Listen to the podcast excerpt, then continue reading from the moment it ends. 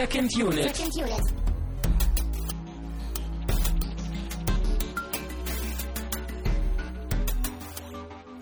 Halli, hallo zur dritten Woche des Etroir bei Second Unit. Ich bin Tamino Muth und bei mir ist Christian Steiner und wir sind uns immer noch nicht einig, wie man das ausspricht. Hallo, hallo.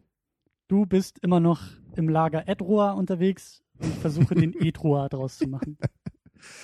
Ja, ja, auch in den Kommentaren haben wir, äh, ne, wir Eine haben Leute gefunden. Debatte. Genau, wir haben, wir haben Leute, die meinen, ich habe recht, wir haben Leute, die meinen, du hast recht, aber, aber ich bin auch für Edroa, weil ich finde, weißt du, das, das Ed von Edward, ne, sollte man so lassen, Ja, weil ja, weil ja Roa, das sind schon so viele Buchstaben. Das stimmt natürlich. Und es wird so oder so, glaube ich, nicht aus sich heraus klar, was wir damit meinen. Wir meinen unseren Edward Norton Themenmonat. Deswegen ist es eigentlich relativ egal, wie wir es nennen, weil wir müssen es trotzdem noch erklären im Nebensatz. Klar, wir können es auch A-Punkt nennen oder so, es ist Ja, egal. wobei der Norton wäre natürlich auch schön gewesen. aber Das Leben ist kein Wunschkonzert. Ja. Ja, aber was haben wir geguckt? Wir haben Moonrise Kingdom geguckt, einen äußerst interessanten Film. Mhm. Genau, der, der jetzt so den neueren Edward Norton abdeckt. Aber wie üblich, bevor wir dahin kommen, hast du noch langweilige Ankündigungen etc. zu machen. Richtig. Vielen Dank für diese wertneutrale Überleitung. Mhm.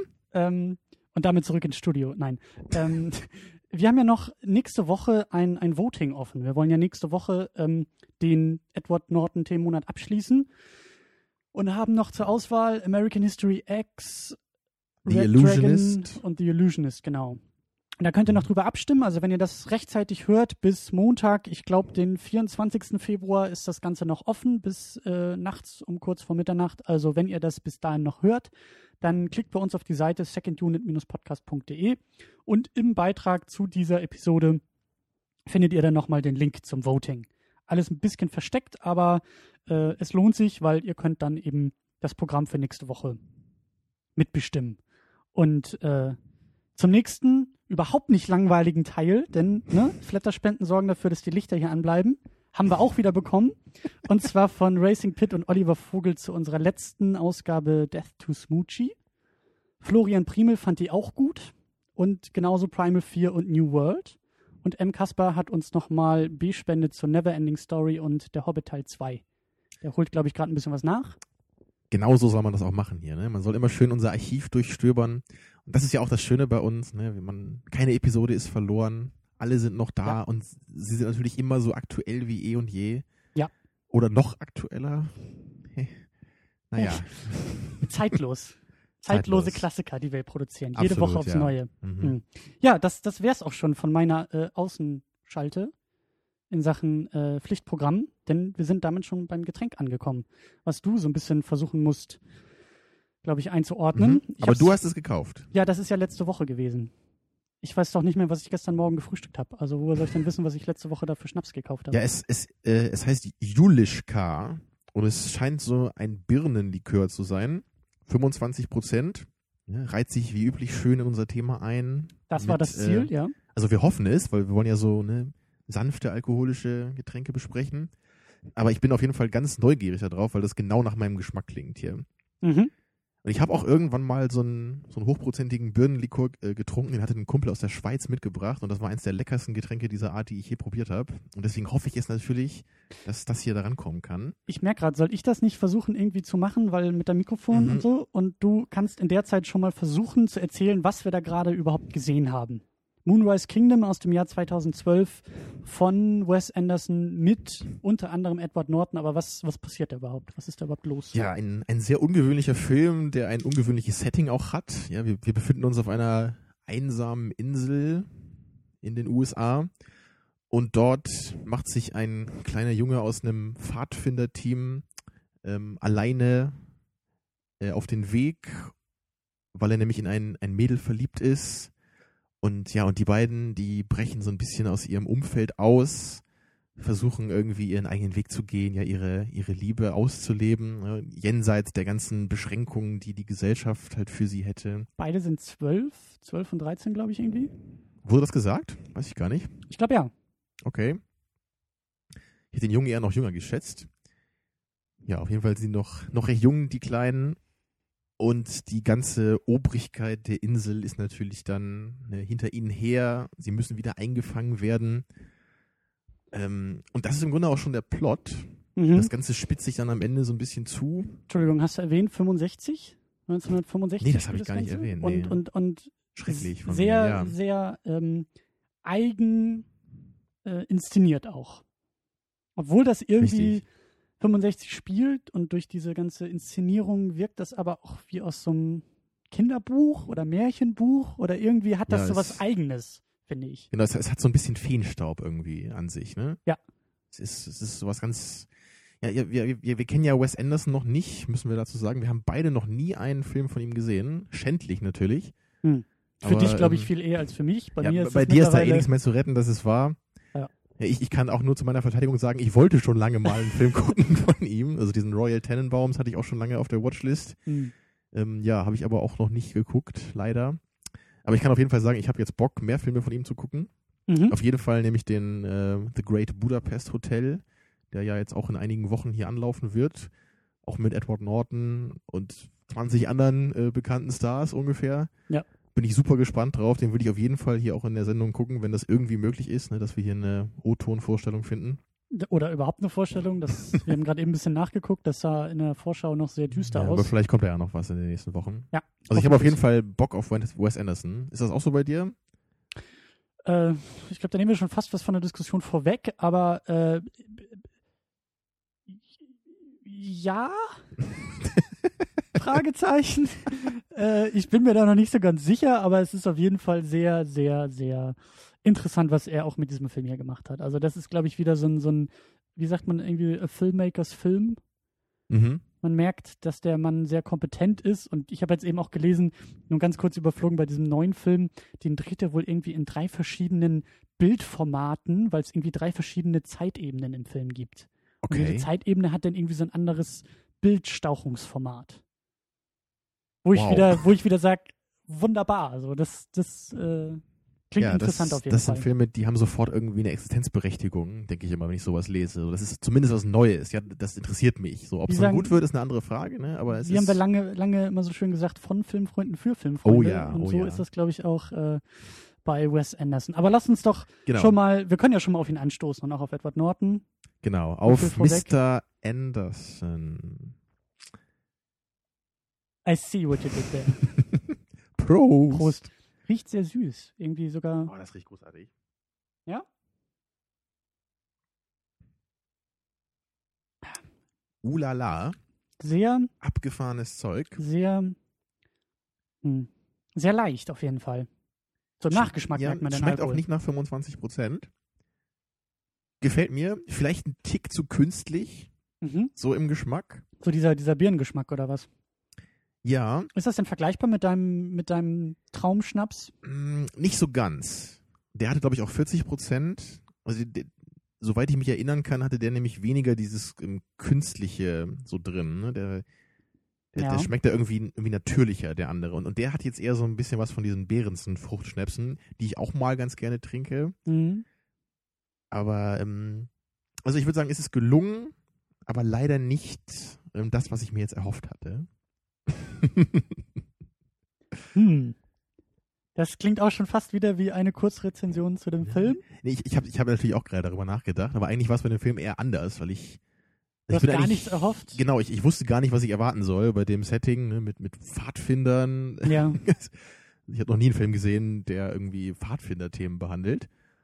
Aber ich war wirklich beeindruckt von dem Film. So, ich, ich, ich fand ihn nicht perfekt, aber so gerade so die, die erste Hälfte, die ersten zwei Drittel fand ich wirklich äh, großartig eigentlich. Und das fing auch sofort an. Lass uns, lass uns noch ganz kurz hier den jetzt auch schon durchaus beeindruckenden Cast durchgehen. Also bei dem Mhm. neuen Film, wie du gesagt hast, ist das irgendwie nochmal äh, potenziert. Aber hier haben wir schon Bruce Willis als Captain Sharp, als Polizisten, der Mhm. eben dann auf der Suche nach dem Jungen ist. Der Inselpolizist. Der ja. Inselpolizist, der für seine Verhältnisse motiviert und ausgeschlafen wirkt in dem Film. Also Mhm. Bruce Willis hat ja in den letzten Jahren oft so das Problem, dass er sich durch seine Filme irgendwie nur noch schleppt und man ihm irgendwie die Unlust an der Arbeit. Ja, so, so wie Harrison Ford das ja auch gerne tut Ja, in genau. letzter Zeit. Ne? Genau. Ja, aber hier war es okay. Er, spielt so den recht einfachen Typen, ne, der halt schon herzensgut ist im Grunde, seinen, seinen Job da erledigen will. Der zu einem Zwölfjährigen ja auch sagt, äh, Genau. du bist ja. mir eigentlich schon überlegen und äh, Ja. Ja, aber sein, sein Cappy fand ich auch immer sehr fesch. Mhm. Dann haben wir den Grund, warum wir diesen Film jetzt gepickt haben, nämlich Edward Norton als Scoutmaster Ward, Mhm. ähm, der auch gar nicht so viel Screentime hat. Leider, Also, ja. Hätte ich auch nicht gedacht, dass der Film so stark auf die Kinder fokussiert ist. Also die Kinder sind äh, Jared Gillman als Sam. Das ist der Junge mit seiner Fashionbrille und etwas nerdigen äh, Aufmachung. Und Kara Hayward als Susie. Ja, und die beiden erinnern für mich frappierend an Harry Potter und äh, Hermione Granger. Ja, besonders sie. Ich musste da auch echt erst genauer hingucken und dachte, hä? Kann nicht angehen. Ist das Emma Watsons kleine Schwester oder so? Ja, also die haben wirklich Ähnlichkeit, also so, Ja. so wie, wie sie vor zehn Jahren aussahen, ne? so als die Harry Potter Filme neu rauskamen. Mhm. Ähm, ich weiß auch nicht, was das soll oder ob das eine Anspielung ist an Harry Potter. Bestimmt. Ist alles bestimmt. Ähm, genau, aber über die Kinder sprechen wir, sprechen wir gleich auch noch intensiver. Bill Murray ist auch dabei als Mr. Bishop. Ja, oder wie du schon meintest, Bill Murray als Bill Murray. also da irgendwie äh, ohne Hemd äh, mit, mit so einem Bier in der Hand durch, die, durch Und das Haus Axt auf der streift. Schulter. Genau, ja. das, ja, ein, ein schöner Seitenhieb von dir. Ich Schade, finde, Bill Murray müssen wir auch hat, noch ja. mal intensiver hier in der Sendung besprechen. Auf jeden Fall, ja. Aber Also ich da- fand ihn hier auch super als den fertigen äh, Familienvater, ne, der irgendwie auch so nicht so richtig mit dem Leben klarkommt. Ja, also wer irgendwie äh, gute, sinnvolle oder weniger sinnvolle Wortspiele mit Bill Murrays Namen und irgendeinem November, äh, irgendeinem einem Monat äh, diesen Jahres irgendwie Irgendein hat, November. Ja. äh, bitte in den Kommentaren, dann ist der nächste Themenmonat gerettet. Ähm, dann haben wir noch Frances McDormand als Mrs. Bishop. Mhm. Die hast du sogar erkannt, ne? Die habe ich erkannt. Und jetzt gerade natürlich, weil wie das so ist bei so einer Prüfungssituation, mal wieder voll vergessen, warum ich sie erkannt habe. Du hast jetzt, was, hast es jetzt schon wieder vergessen? Bist du so Äh, aufgeregt? Ja. Wenn du mir so mit großen Augen gegenüber sitzt, dann Christian, erinnere dich zwei Wochen zurück. Was haben wir da geguckt? hab ich. Primal 4 haben wir geguckt. Genau, und da war sie auch dabei. Stimmt, da war sie die Psychologin und sie war natürlich nicht bei Insomnia dabei. Das war natürlich jemand komplett Genau, anderes. aber bei Primal, äh, bei Primal 4 war eine andere Darstellerin dabei, die eine Nebenrolle in Insomnia hatte. Mhm. Das war Das aber nicht Tilda Swinton, Ah. die hier mitspielt als Social Services. Auch eine wunderbare Rollenbezeichnung. Ja, die auch eine gewisse Ähnlichkeit mit Wes Anderson selber hatte, wie, wie du meinst, aber eher von der Frisur her. Ja, und dann haben wir noch äh, Harvey Keitel, der auch Das stimmt, kurz, den habe ich gar nicht hier aufgelistet. der auch nur Schande ganz kurz einmal dabei ist, als der Oberpfadfinder ne, in dem, wie hieß dieses Camp? Libanon? Genau, Camp Libanon. Ja. So die, die große Pfadfinderbasis, wo dann nachher auch so das Finale des Films statt, stattfindet. Oder eins, eins der Finalen. Hm. Ja. Ein, ein, der Film hat einen sehr interessanten Aufbau, einen sehr interessanten Plot auf jeden Fall. Aber äh, er fängt unglaublich, unglaublich gut an. Also in den ersten paar Minuten, in den ersten paar Shots ist schon so diese Stempel ne, von Filmfreunden für Filmfreunde sofort irgendwie draufgedrückt. Ja, da ist auch wieder Wes Anderson, so der, der Writer-Director, sieht man da auch. Ne? Das ist, also obwohl ich noch keine Filme von ihm kenne, das wirkt für mich sofort wie ein Film, der von einem Writer-Director ist. Ja. Ne, Das, ist, das, das, das wirkt so, als wäre da alles wirklich genau konzipiert, als hätte da ein Mensch eine Vision gehabt, wie er das haben wollte. Und der Film hatte mich auch sofort.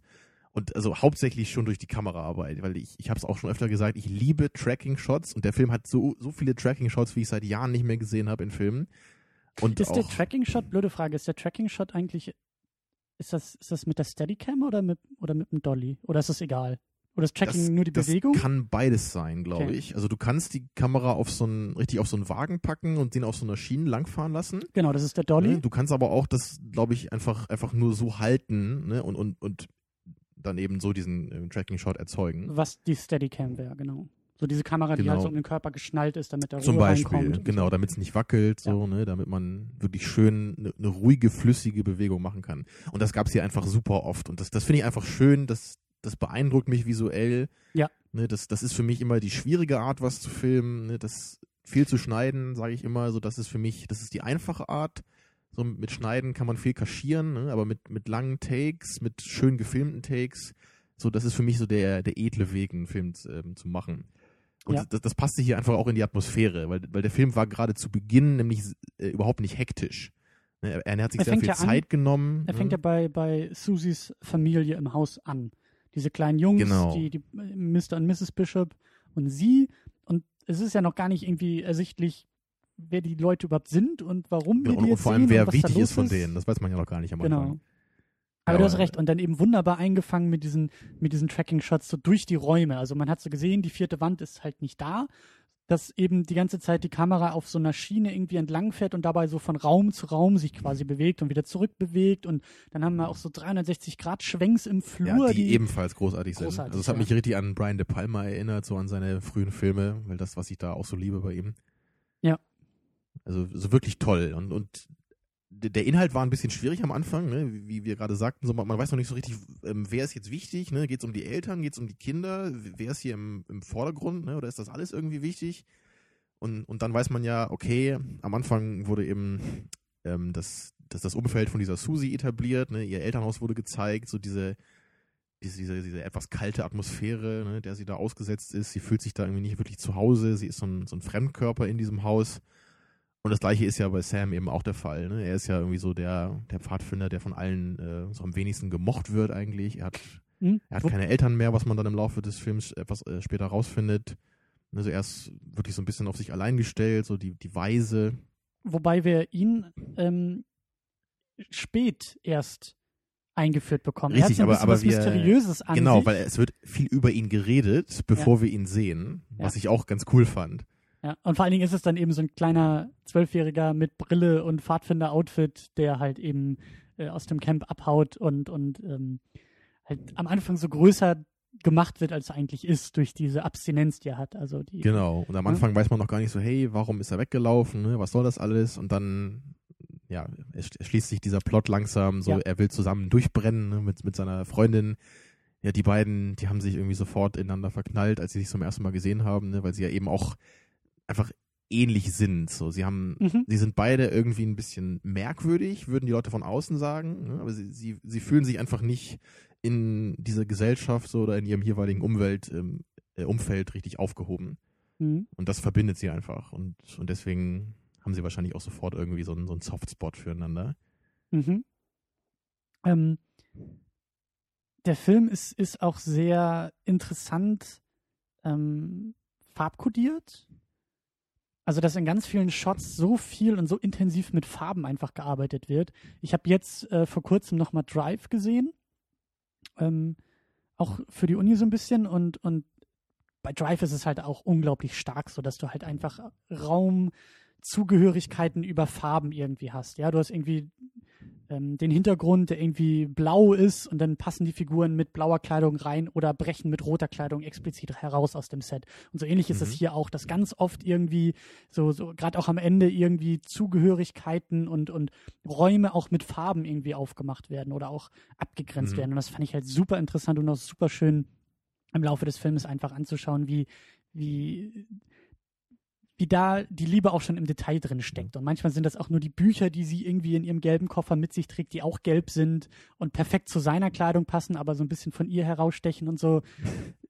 Da ist einfach eine Ja. Menge, glaube ich. Also glaub ich, was mir da noch am, am meisten in Erinnerung ist, ist diese eine Szene, als der, ähm, äh, der, der Ziehvater von, von Sam anruft, ne, so seine neuen Eltern, Ja. dass die mit der Polizei reden, ne, und man hat so diesen Splitscreen, wie die beiden telefonieren. Also er telefoniert da mit, äh, mit Bruce Willis, ne, als, wie heißt sein Charakter?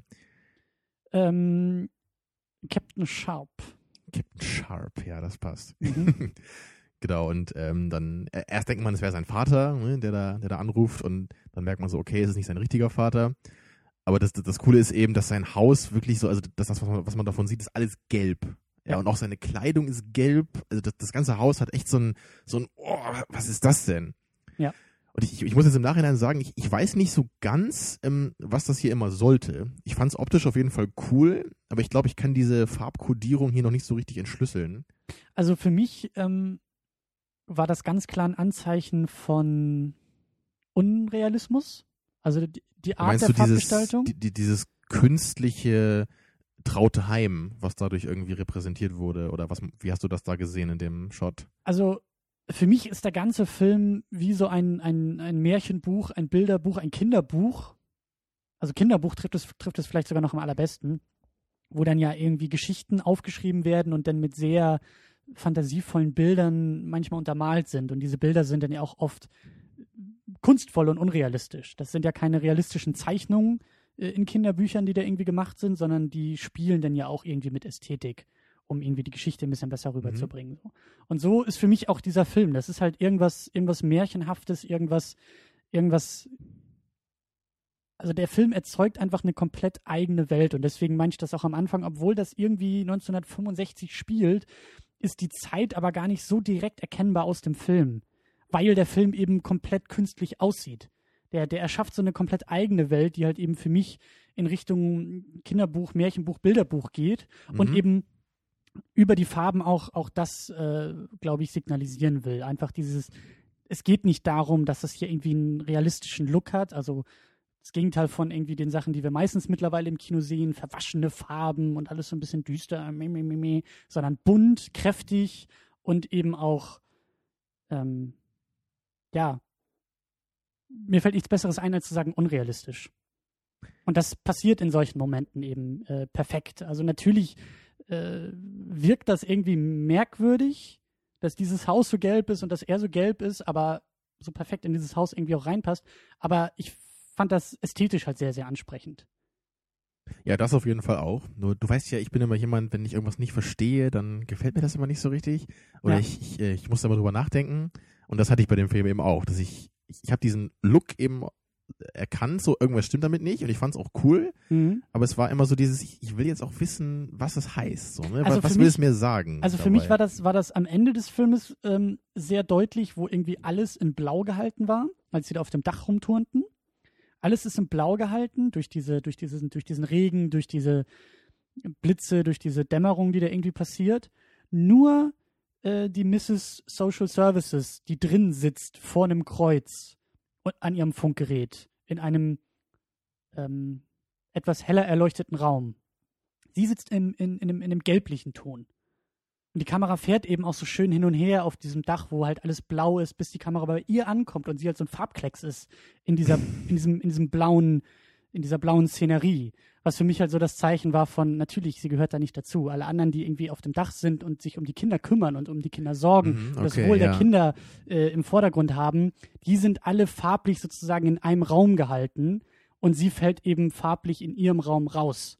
Als Gegenpol als, als eben nicht zugehörig. So. Und, ähm, genau, sie dringt von außen in dieses abgeschlossene Universum irgendwie ein und, und ja. will das alles so ne, da irgendwie auf ihre Weise lösen, aber genau. im Grunde ist das gar nicht angebracht. Ne? Genau, und, und da, also ich glaube, ich glaube, so solche Sachen, also einfach, einfach nur, ist, ich weiß nicht, ob da jetzt immer so viel in der Farbe selbst steckt, ob jetzt unbedingt das Gelbe in dem Haus der, der äh, Waiseneltern da das Ausschlaggebende ist oder einfach nur das Signal von, guck mal, wie perfekt die in ihr Haus reinpassen optisch.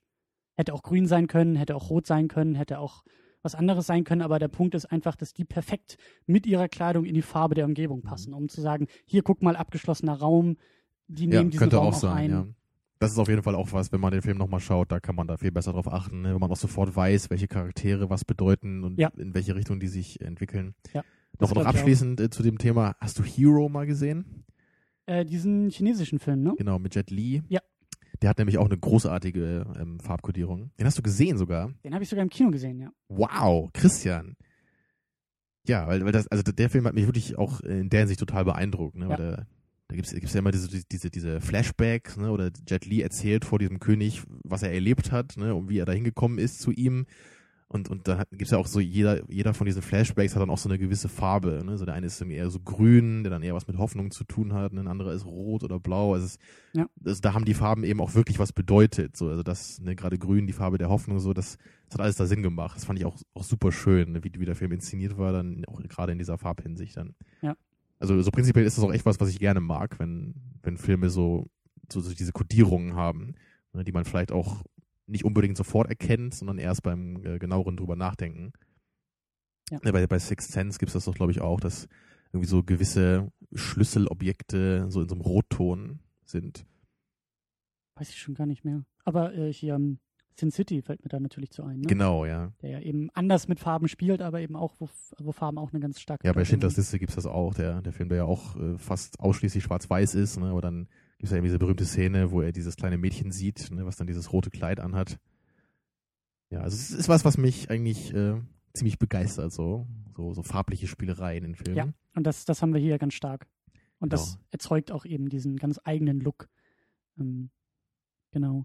Dann, ähm, ja, zur Inszenierung noch hattest du ja auch, hattest du auch schon erwähnt, irgendwie, dass, dass die beiden sich da so ein bisschen irgendwie, die beiden Kinder da so ein bisschen annähern und, und ähm, das Ganze wird dann auch mit so Flashbacks über Briefwechsel äh, gezeigt. Das war, glaube ich, meine Lieblingsszene. Das, das fand ich richtig, richtig gut gemacht. Es, es war eben so ein, so ein Briefwechsel, genau wie du sagst. Aber es war eben nicht so, dass einfach Briefe abwechselnd vorgelesen wurden, sondern es waren immer nur die Anfänge der Briefe. Also wirklich nur so ein, zwei Zeilen vielleicht und manchmal auch nur ein paar Wörter. Ja. Aber man hat trotzdem genau verstanden, was das bedeutet hat. Und das war für mich auch wieder so ein, so ein Und Zeichen. auch sehr so, schnell geschnitten. Das ging sehr schnell hin Genau, und her. aber da, war für mich auch wieder so der, der Writer-Director irgendwie, der, der kam da für mich wieder durch. So da, Ja.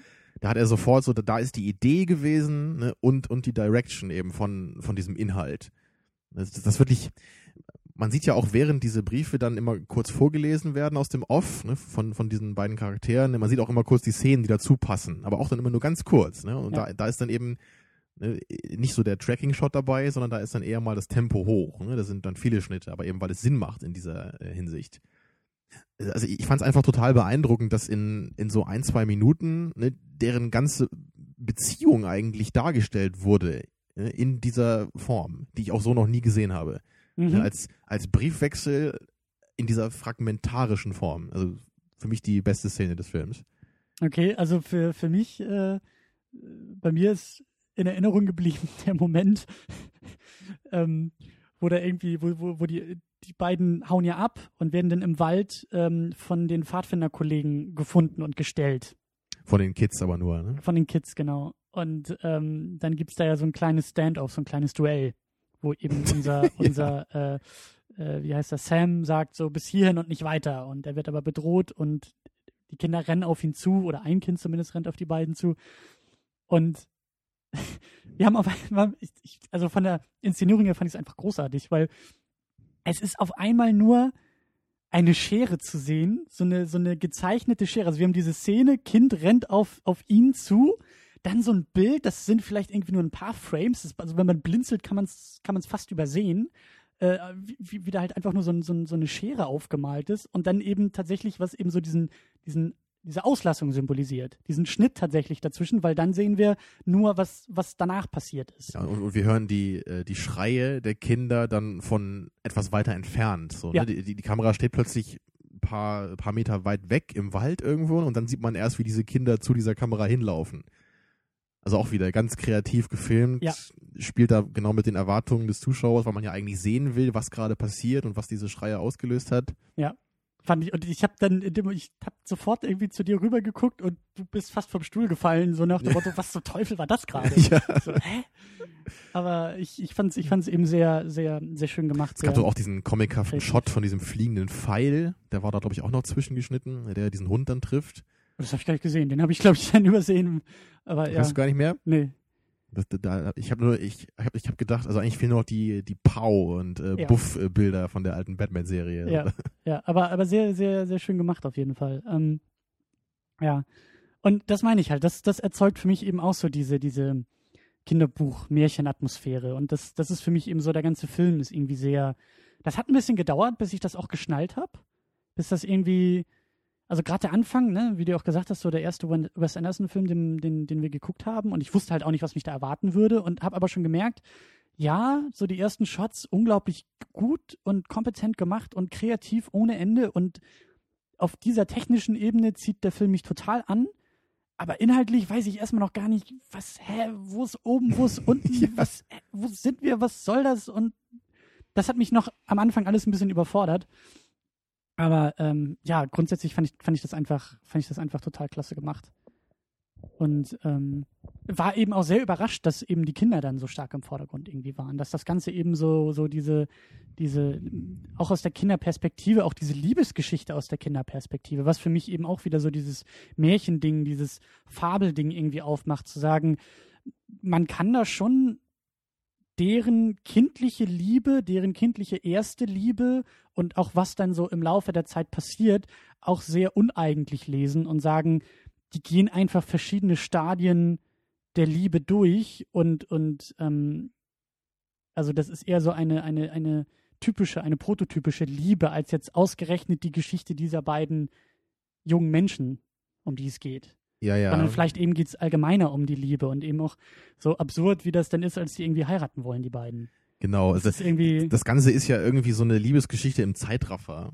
Also, also die, die beiden, die haben ja eigentlich nur ganz wenig Zeit zusammen, ne, aber sie, sie durchleben, wie du sagst, so verschiedene Stadien eigentlich. Ne? Sie, sie, sie verlieben sich immer mehr, ne, kommen sich dann zum ersten Mal näher und dann am Ende sagen sie ja so, sogar, dass sie geheiratet hätten. Ne? also oder der erste Kuss der beiden. Genau. und er spuckt ne? also erstmal das- zur Seite und Er meinte, er hätte nur Sand im Mund ja, gehabt. ja, aber es ist so, fand ich, fand Das ich sehr, sehr charmant. Also was ich eben noch gelesen hatte äh, bei Wikipedia, war, dass halt Wes Anderson sonst eben eher diese Charaktertypen in einem etwas älteren Alter behandelt. Ne, aber man, man kann sich eben gut vorstellen, dass aus, aus diesen Kids, die man in diesem Film sieht, dass aus denen mal irgendwann auch so etwas, diese etwas merkwürdigen Erwachsenen eben werden, die ja sonst in In seinen seinen Filmen späteren so oder seinen anderen Genau, Filmen. also ja. das, das finde ich eben auch ganz schön. Also das interessiert mich dann auch jetzt, wenn ich dann mehr Filme von ihm mir anschauen werde in Zukunft, ne, inwieweit das passt. Ja.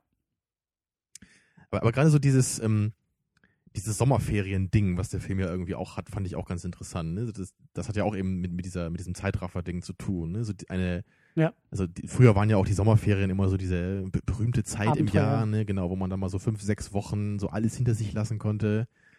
Und da, da, also da fällt mir zum Beispiel auch dieser Stand by Me ein, den, äh, der von vielen auch sehr geliebt wird. Ich finde den nicht so toll, ich habe den aber auch als Kind nie gesehen und erst spät nachgeholt. Mhm. Und ich glaube, der hat für viele auch diese, diese magische Atmosphäre, die die Sommerferien so hatten, als man noch klein war und, und wo die Welt irgendwie noch andere mysteriöse Abenteuer zu bieten hatte, ne, als heutzutage. Mir fällt dazu äh, Super 8 von J.J. Abrams ein. Aus den, Den habe ich nicht gesehen, Jahren. aber ich kann mir gut vorstellen, dass der auch in diese Richtung geht. Also der ist der,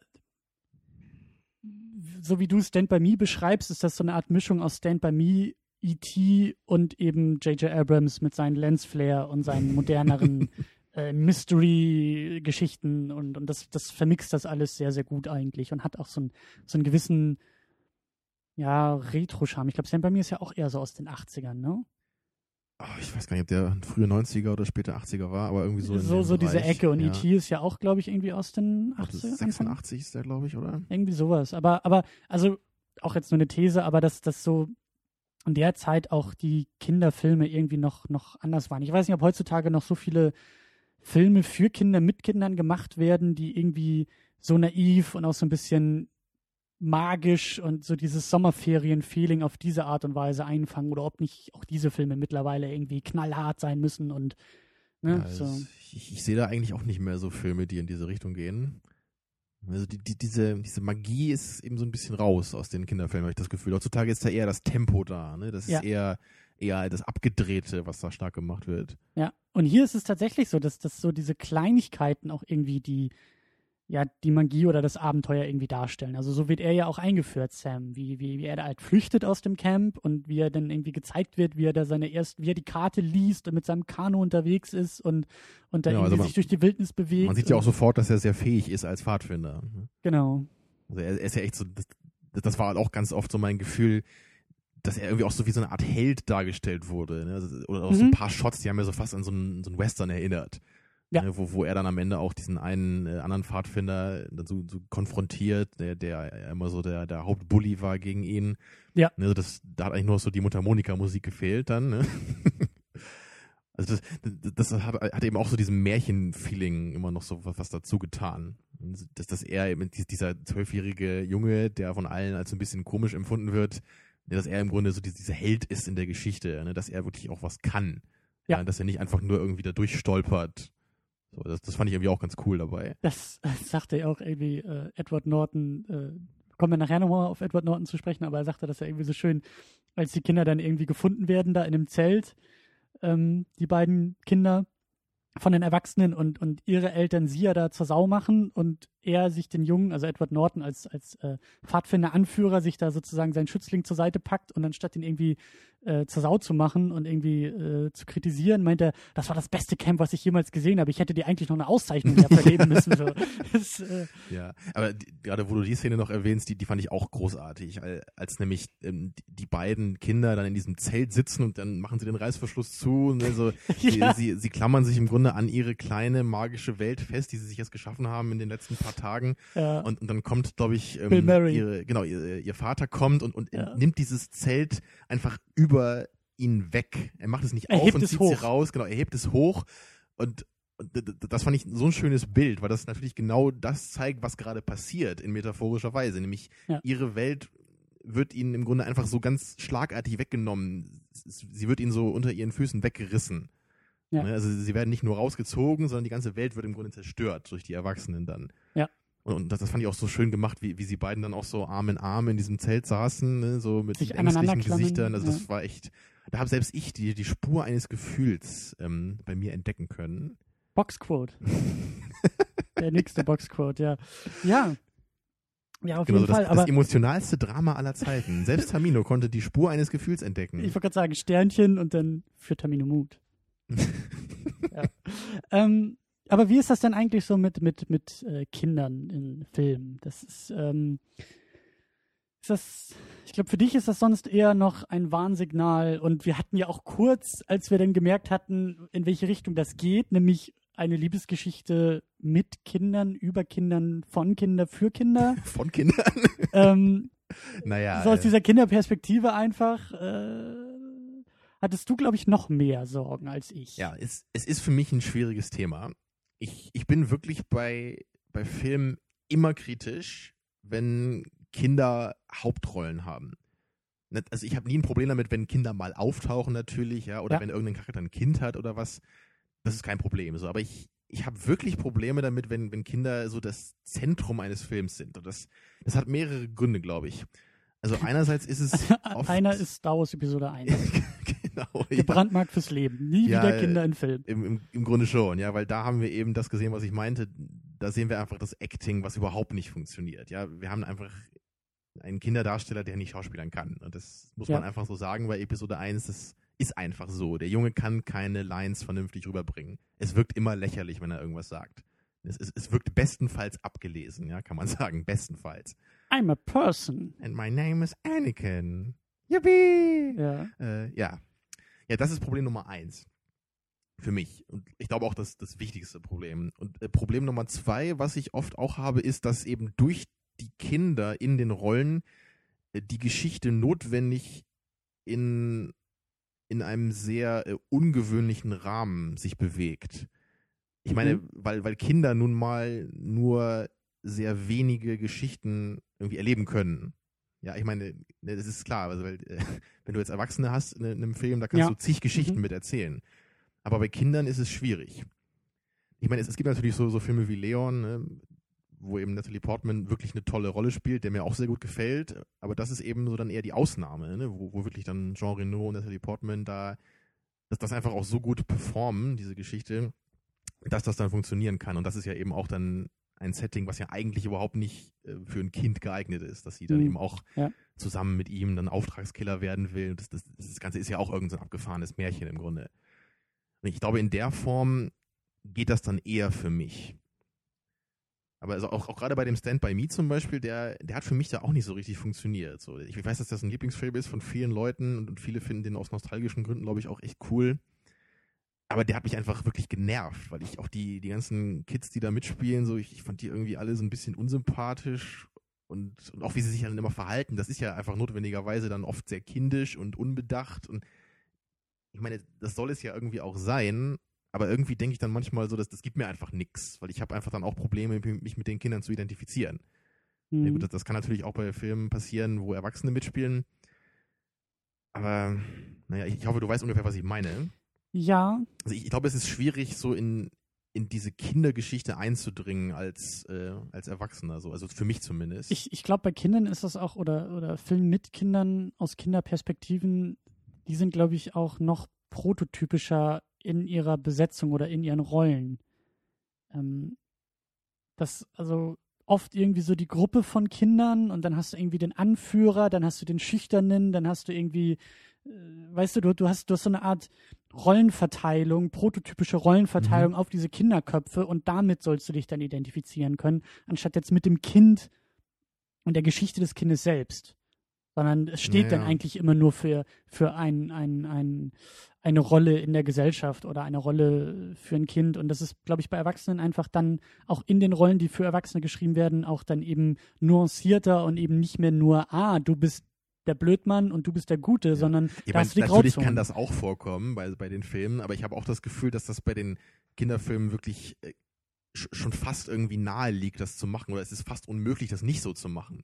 ja, Weil ich meine, ja, ja. Da- Ich meine, ein anderes Beispiel zum Beispiel wäre, wäre Science, was mir einfällt. Weil, Ja. wenn du das noch weißt, wie da die Kinder reden, das ist so lächerlich, weil einfach kein Kind so reden würde.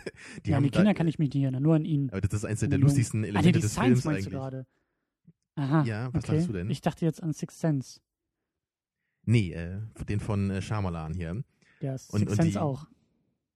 Oh, stimmt.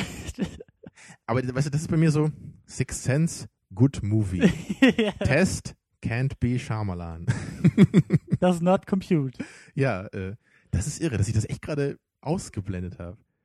Naja, äh, was ich sagen wollte, ne, die, die, die Kids bei Science, die haben echt immer so tonnenschwere Lines, die sie dann echt so, so völlig emotionslos auch rüberbringen. Mm. Und das ist einfach nur total lächerlich, weil er wirklich, es, es, wirkt einfach so, als würde das irgendein so ein 40-Jähriger sagen. Das ist, das ist der Punkt, der mich dann oft bei Kindern skeptisch werden lässt, ist einfach das Acting. Wie gut können die Kinder tatsächlich spielen? Und du hast manchmal echt Ausnahmetalente dabei. Ähm, hier zuletzt Taxi Driver mit Jodie Foster, die ja sehr jung war in dem Film, die dann aber auch nicht die Hauptrolle spielt, sondern sie hat ihre Momente, die dann eben auch gut wirken können, weil Genau, das ist es ein paar Momente bei, wie bei sind. Little Miss Sunshine, ne? Die, ist das nicht die Abigail Breslin? Oh, das weiß ich gar Also, nicht. Aber oder Ich eben glaube, auch. sie ist das bei Little Miss Sunshine, aber sie, sie ist ja auch wirklich großartig in dem Film und sie bereichert den ganzen Film ja wirklich enorm. Ne? Aber wie gesagt, es ist kein Film, wo 20 Kinder mitspielen, sondern es ist nur, Ja. sie ist ein Kind und vieles, äh, also viele des, viele der Witze, die kommen eben auch durch diese Dynamik Kind-Erwachsener und so. Mhm. Ne? Also das ist nicht nur Kinder unter sich in der Geschichte, ne? sondern es ist Mhm. eben das, das Kind in dieser Welt der Erwachsenen, was den den Charme irgendwie ausmacht. da. Also gerade bei Little Miss Sunshine. Ja, schwierig, ne? Also ich glaube, das ist einfach, ähm, ich glaube, das Casting ist da viel entscheidender als bei Erwachsenen. Ich glaube, du musst wirklich, ähm, wenn, Mhm. wenn, wenn, du- wenn du wichtige Rollen hast und um das jetzt auf Moonrise Kingdom zurückzuführen, die beiden machen das schon nicht schlecht, aber ich fand sie jetzt auch nicht unglaublich stark. Ich fand sie vielleicht sogar noch einen Tick stärker als ihn im Ja, Spiel. bei, bei ihm habe ich mich manchmal gefragt, ob das so sein soll, wie er die Lines performt, oder ob da vielleicht doch nicht so 100% das Acting gepasst hat. das weiß ich auch nicht so genau. Ja, aber aber es, es ist natürlich bei seinem Charakter, man, man nimmt dem Charakter eher noch ab, dass er die Lines halt so äh, holprig dann sagen würde, ne, weil er ja eben so ein bisschen nerdy und äh, komisch ist. Ja. Das ist vielleicht auch so ein bisschen eine billige Ausrede irgendwie. Ne? Aber ich, ich gebe dir da auch recht. Also sie fand ich auf jeden Fall irgendwie besser als ihn. Ja, aber vielleicht liegt das auch daran, ich glaube, sie ist auch ein bisschen ah, schwer zu sagen, aber ich glaube, sie ist ein bisschen mh, tougher oder ein bisschen, ein bisschen selbstbewusster auch, ein bisschen, Ihr Charakter jetzt. ja.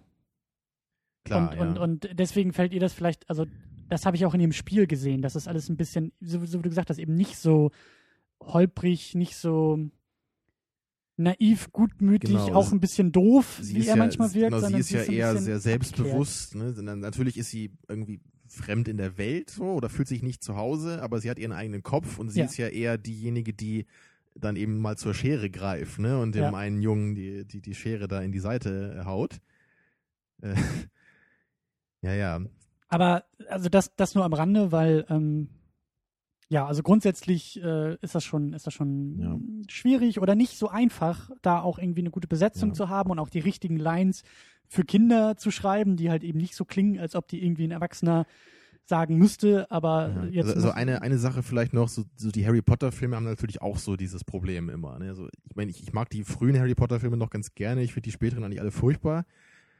Aber so, ähm, ich, ich glaube, da ist es dann auch einfach so, man guckt die Filme einfach aufgrund des Buches. So, man will, man will einfach diese Mhm. Charaktere sehen, die äh, irgendwie an die Charaktere ne, aus dem Buch erinnern, ja. Oder man will gucken, habe ich mir den so vorgestellt, ne? Und, und, und dann ist es, glaube ich, wieder ein anderer Anspruch, warum man die Filme schaut. Ne? Aber ich meine, bei, bei diesen ganzen anderen Filmen, die jetzt so ähnlich sind wie Harry Potter, möchte ich jetzt mal fies sagen, so wie, wie Narnia-Filme oder irgendwie sowas, was ich nie gesehen habe. Aber das ist einfach, das ist was, das interessiert mich überhaupt nicht, ja, weil ich habe dieses Buch nie gelesen, ne? Mhm. das, das kenne ich einfach nicht. Und das, das würde ich mir deswegen niemals angucken. So, ne? Die, die Harry Potter-Filme habe ich mir angeguckt, weil ich die Filme, äh, die Bücher eben sehr gerne mag. Mhm. Ne, aber also ich, ich glaube, ich würde mich schwer tun, Harry Potter jemandem zu empfehlen, der sich mit Harry Potter nicht auskennt. Weil dafür sind die im Grunde nicht da, finde ich. Aber Harry Potter ist im Grunde auch nochmal ein Thema, was man irgendwie mal besprechen müsste. Aber du kennst dich ja gar nicht damit aus, ne? Aber ich habe ein paar davon gesehen, ja. Ich glaube eins bis drei und fünf und sieben und Okay, ja. ja. Christian-Style. Ja, gut. Äh, so viel zu Harry Potter an dieser Stelle. Ja. Ähm, Ich hoffe, das klang jetzt nicht so sehr von oben herab, wie wir hier über die Kinder geredet haben. Aber ich meine, man muss ja ehrlich sein. Also ich, ich persönlich ich bin einfach nicht so der Typ, der sich freut, wenn ich sehe, so hey, da spielen viele Kinder mit in dem Film. da gehen Ja. erstmal die Warnsignale an und dann muss man dich vielleicht noch einen Tick mehr überzeugen, Genau. dass das eben kein Problem ist. Ja, aber heute, wie gesagt, heute fand ich es okay. So, ne? es, ist, Ja. Es, ist, es ist schon so ein bisschen das Ding, dass der Film sich da so, einen- so, einen- so einen kleinen schwarzen Peter bei mir mit einkauft. Aber er hat trotzdem so zumindest in den ersten zwei Dritteln eigentlich das Beste draus gemacht, was man hätte machen können. Mhm. Und, und ich würde nämlich jetzt auch gerne nochmal zu dem letzten Drittel des Filmes kommen, was für mich nämlich ein bisschen was kaputt gemacht hat von den Ja. vorherigen Filmen. Ich will ein bisschen ausholen, weil der Film sehr unkonventionell äh, erzählt, finde ich. Mhm. Es fängt schon sehr unkonventionell an und, und auch die Art und Weise, wie die Flashbacks manchmal benutzt werden, die zuerst jetzt nicht so sehr als Flashbacks zu erkennbar waren, aber dann, wenn wir wieder sozusagen zurück in die Gegenwart springen, ist klar, ach so, okay, das hat das jetzt zu bedeuten. Das war also ein Flashback. Und, und ähm, ähm, ich weiß eben nicht so sehr, ich würde nicht so weit gehen, dass der sämtliche Drehbuchstrukturen irgendwie bricht oder so. Das, das, ich glaube, da gibt es auch irgendwie erster Akt, zweiter Akt, dritter Akt und so. Da kann man wahrscheinlich auch irgendwie mit solchen Schablonen noch rangehen. Ich glaube, so krass ist es dann doch nicht, aber es ist schon, er, er- er macht schon viele Sachen anders. Ähm, und deswegen fand ich auch das letzte Drittel oder, oder, oder das Ende hatte dann doch irgendwie viel von einem Showdown. Also Genau das. die ersten ja. zwei Drittel waren so unkonventionell, dass es mich dann doch überrascht hat, am Ende so ein, eine konventionelle Technik dieses Showdowns wiederzufinden. Ja, genau Film. das würde ich auch sagen. Und, und du hast auf jeden Fall recht, man kann auch am Anfang schon diese Strukturen wiederfinden, würde ich sagen. Es gibt klar eine Exposition, ja. Ja. wir, wir lernen die Charaktere kennen und es gibt klar den, den, den mittleren Akt, ne, mit der, mit der größten Spannung im Grunde, mit der, mit so Hero's Journey auch so ein bisschen vielleicht, ne, die, die, die beiden, die sich eben aufmachen und da in der Wildnis sich besser kennenlernen und da gewisse Sachen eben meistern müssen. Ne, und dann am Ende natürlich, dass eben alles zusammengeführt wird und sie dann sich eben nochmal beweisen müssen in, in diesem Showdown, wie man es nennen will. Ne? Also es, Ja, auf dem, auf dem Dach und mit dem genau, und, Blitz und so. gerade das war mir einfach zu viel. Also das ist, das, das fing, glaube ich, so, so ein bisschen danach an, als sie dann wirklich gefangen wurden, ne? als, als eben Ja. ihre Eltern so dieses, dieses Zelt da über ihrem Kopf wegreißen, ne? Und Ja. dann, dann dachte ich eigentlich schon, der Film würde langsam zum Ende steuern. Also Das so hat sich ich für mich auch. angefühlt, obwohl es ja relativ fix war eigentlich. Und so die ersten fünf bis zehn Minuten danach gefielen mir auch, als dann die beiden so zur Seite genommen wurden, ne, sie auch dann Gespräche hatte mit, mit ihrer Mutter noch und da so ein bisschen sich was gezeigt hat, ne, und er dann eben hier mit, äh, mit äh, Bruce Willis, ich vergesse mal, wie er heißt, ja? Mr. Sharp? Sharp, Sharp, genau. Ne, der ja auch was mit Mrs. Bishop hat. Genau, ja, das kam ja nur so ein ganz bisschen durch. Ne? Aber dass Sam eben mit dem Mr. Sharp dann auch so diese Gespräche hatte, dass er schon fast eine Vaterfigur wurde, ne? was sich dann ja am Ende eben auch bestätigt hat. Also das gefiel mir alles noch. Aber als das dann losging, dass sie dann irgendwie nochmal gerettet wurden von diesen anderen Pfadfindern ne? und dann kamen sie in dieses riesige Pfadfindercamp und, und dann ging da alles drunter und drüber. Ne? Und dann, dann brechen sie da aus und dann wird er vom Blitz getroffen und irgend so ein Staudamm äh, wird plötzlich da eingerissen äh, weißt und dieses Camp wird geführt Ja, und ich dachte ja. nur so, what the fuck, jetzt kann alles passieren so, ne? Und und dann, genau wie du sagst, am Ende sind sie dann echt auf diesem Kirchturm oder was das war. Und ich, ich, ich, weiß, ich weiß auch gar nicht genau, was sie da machen wollen. Wollten sie sich da irgendwie runterstürzen oder so? Oder? Ich glaube, sie wollten irgendwie ins Wasser springen oder sowas. Also, also sie wollten dann immer irgendwie noch, flüchten. Ja, also, ja. Okay, und ich dachte, wollen sie sich jetzt umbringen oder was, damit irgendwie sie nicht gefangen werden? Naja, also aber genau das, was du meintest, war da für mich einfach das Problem. So, dass, ich habe das Gefühl gehabt, der Film hätte nicht diese gewöhnliche Struktur am Ende haben müssen. Ne? So dieses, Mhm. es muss sich jetzt alles in so einem Showdown zuspitzen und danach kommt dann irgendwie das Happy End. Das, das war mir irgendwie zu gewöhnlich. So, ich, ich hätte da dem Film mehr zugetraut, so an Intelligenz, an, an, an äh, Gewitztheit. Ja, wobei ich auch nicht genau weiß, ob der Film auf etwas übergeordneten Ebenen dann nicht doch wieder relativ clever ist, weil ich weiß eben auch nicht, wie sehr man das jetzt alles ähm, wortwörtlich nehmen muss oder wie sehr das eben auch eine Fabel über die Liebe ist. Dadurch, dass die Liebe irgendwie zwischen den Kindern, Mhm. zwischen den Erwachsenen ist sie meistens kaputt. Dann hast du Bruce Willis und Mrs. Bishop und Bruce Willis sagt ja auch irgendwie, er hat einmal geliebt, aber die Liebe wurde nicht erwidert. So ist das Mrs. ist Mrs. Bishop irgendwie auch damit gemeint. Also die tragische Liebe, die dabei ist, dann die Ehe Mr. und Mrs. Bishop, die halt auch nicht funktioniert, was die Ja. beiden auch ab und an mal Und ausdiskutieren. natürlich einfach auch so seinen Platz im Leben zu finden, was für die beiden ja auch schwierig ist. Ne? Weil der, der Sam Ja. sagt ja auch, er, er will nicht mehr Pfadfinder sein im Grunde. Also da merkt er auch, obwohl er das ja sehr gut kann eigentlich, ne? aber er merkt so, das ist nicht so richtig was für ihn. Ne? Also, also die, die Aber ich glaube, ich glaube, ich glaube, das Thema Liebe ist, also das ist jetzt wirklich nur so eine erste Beobachtung, dass das ziemlich stark in dem Film ist. Eben auch durch die ganze christliche Symbolik, die dann irgendwie dazukommt, als die heiraten, als sie eben, das ist ja eine Kirche, auf, auf, auf dessen Dach sie da irgendwie Ja, unterwegs aber das, sind. das gehört ja auch zusammen. Ne? Ich meine, die, Ja. die Liebe ist ja auch was, was du irgendwie mit deinem Leben in Einklang bringen musst. So. Ja. Das, das, das, ich meine, die Entscheidung haben die beiden ja auch. Dann einmal müssen sie ja sagen, so wollt ihr das wirklich zusammen machen? Ne? Wollt ihr beiden jetzt zusammen durchbrennen hier? Ne? Habt ihr euch das genau überlegt? Und die sagen ja sofort, ja klar. Ne? Ja. Ne? So, also daran sieht man ja auch, sie, sie können einfach noch nicht alle, also die, diese Entscheidung in ihrer Gänze verstehen und, und all das, was das im Grunde bedeutet, weil sie ja eben noch Kinder sind. Ne? Und da, da kommt eben auch wieder für mich dieses ganze, dieses Zeitraffer-Ding durch. Ja, ja. Ne, Ja. ist, ist ja natürlich irgendwie immer noch eine gewisse Naivität dabei. Also, was ich sagen will, ich glaube schon, dass der Film und damit vielleicht auch dieses, dieser Showdown, diese Struktur, wenn man die vielleicht ein bisschen von den Personen, konkreten Personen abstrahiert und mehr auf die Rollen und Figuren überträgt, die sie darstellen sollen und oder, oder für die die einzelnen Personen vielleicht auch stehen sollen, ähm, vielleicht kann man da ein bisschen mehr rausziehen. Aber das ist mir jetzt nach der ersten Sichtung auch nicht Klar, sofort ne? möglich und, und Aber, aber äh, selbst wenn man das hm. noch so sagt, hätte ich es immer noch deutlich besser gefunden, wenn man auf diese völlige Abgedrehtheit verzichtet hätte. Also natürlich, der Film war von Anfang Ja, ähm, ja. bis, bis Ende irgendwie abgedreht, ne? aber er war eben in den ersten zwei Dritteln eher so, dass es es hatte so eine gewisse Niedlichkeit dabei. Ne? Ja. Es, es war nicht so over the top im Grunde. Es, es waren eher die kleinen Momente, die absurd oder grotesk eingefangen wurden und, und die ein bisschen awkward Dialoge immer zwischen den einzelnen Leuten so. Und das, das hatte für mich so einen ganz besonderen Charme. Und das, das wurde eben am Ende für mich dann durch, durch dieses pompöse, riesige, völlig abgedrehte dann ersetzt. Und das, Ja. das gibt mir einfach im Vergleich nicht ansatzweise so viel wie der, der erste Teil des Films.